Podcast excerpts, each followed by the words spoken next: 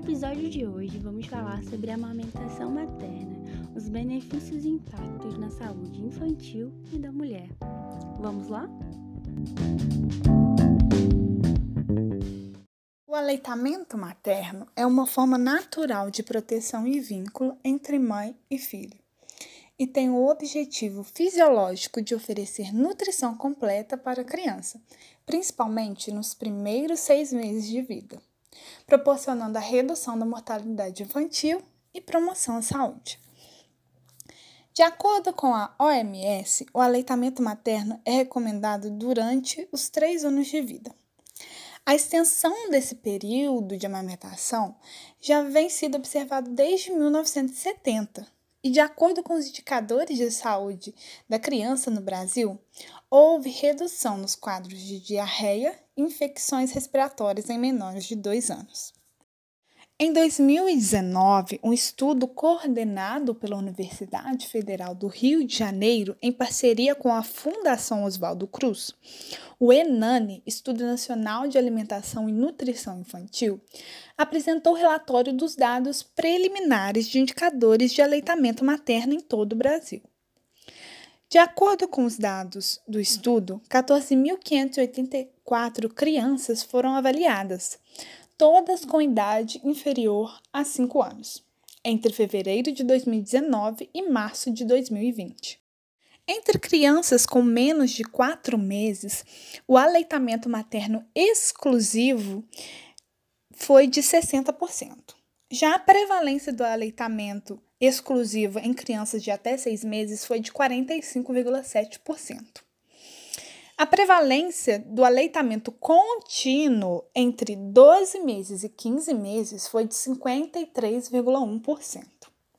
O leite materno é um alimento completo e contém enzimas, vitaminas, oligosacarídeos, nucleotídeos, lipídios e hormônios que contribuem para o desenvolvimento do sistema imunológico da criança possui também proteínas com funções importantes. A alfa-lactoalbumina e a beta-caseína contribuem com a maior porção de aminoácidos aos lactentes e alto valor nutricional. A lactoferrina é fundamental para a absorção do ferro e, juntamente com a lisozima, atua como bactericida. A maior fonte de energia para os lactentes está presente na gordura do leite, apresentada principalmente na forma de triacilgliceróis e fosfolipídios. Além disso, está associada à prevenção de alergias, problemas respiratórios e melhora na capacidade absortiva interna. Agora falando sobre programação metabólica durante a infância. Há um crescimento no número de evidências dos benefícios da amamentação a longo prazo. Estudos realizados em ratos por Pleisman nos anos de 2000 e 2007 evidenciaram que o consumo calórico excessivo prévio estimula a hiperglicemia precoce, acumulação rápida de gordura e obesidade. Ou seja, a alimentação precoce excessiva causa desregulação permanente dos hormônios leptina e insulina, que estão presentes no leite materno e são responsáveis pela regulação do apetite e do peso corporal. E, consequentemente, essa desregulação vai levar ao excesso de peso e ao excesso do consumo alimentar. A alimentação inadequada durante a primeira infância traz uma predisposição a outras doenças, resultantes das alterações nos números de células, variações na estrutura dos órgãos e na expressão dos genes, levando ao aparecimento de doenças crônicas, doenças cardiovasculares, obesidade e hipertensão na fase adulta. A amamentação contribui para uma programação fenotípica saudável ao longo da vida. A produção do leite materno possui três fases sendo a primeira delas caracterizada pela produção do colostro, que ocorre logo após as primeiras horas do parto. O colostro é um líquido amarelado e viscoso. Muitas vezes ele é visto como um leite fraco pela população.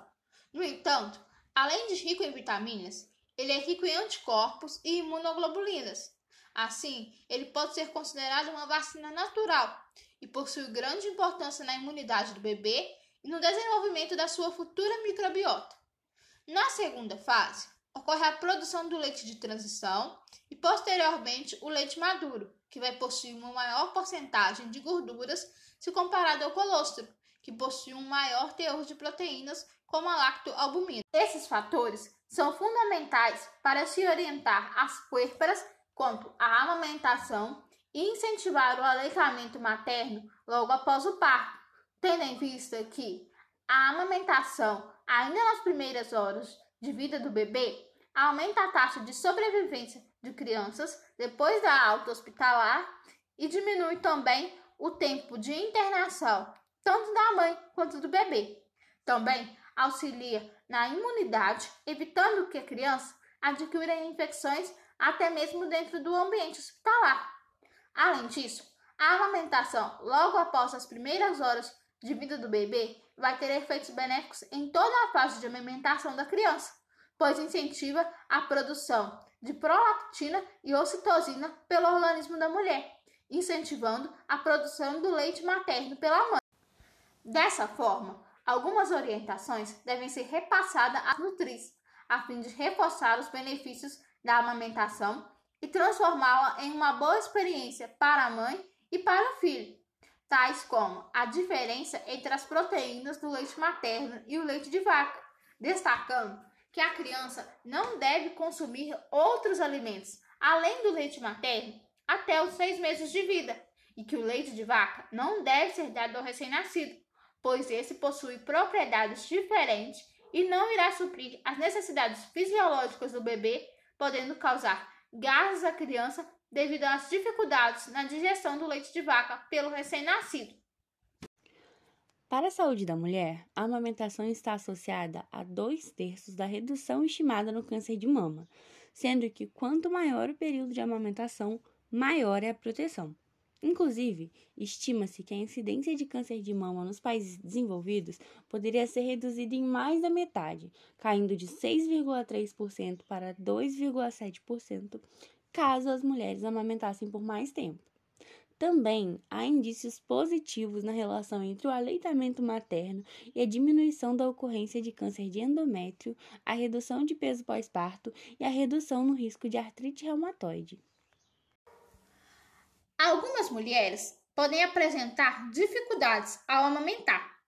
Entretanto, hoje existem técnicas para contornar essas dificuldades, bem como profissionais capacitados para ensinar e orientar as mães a fim de que tais questões, como dificuldade na pega do peito, bico invertido e dor ao amamentar, sejam superadas, tornando a amamentação da criança possível e um momento de convívio entre a mãe e o filho.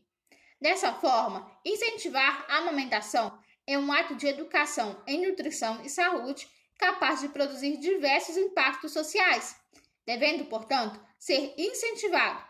Para isso, a OMS, Organização Mundial da Saúde, estipulou o mês de agosto como o mês da campanha ao incentivo da amamentação e nós do Alimente preparamos esse episódio para trazer conhecimento sobre o aleitamento materno para todos os nossos ouvintes e incentivar essa campanha do Agosto Dourado.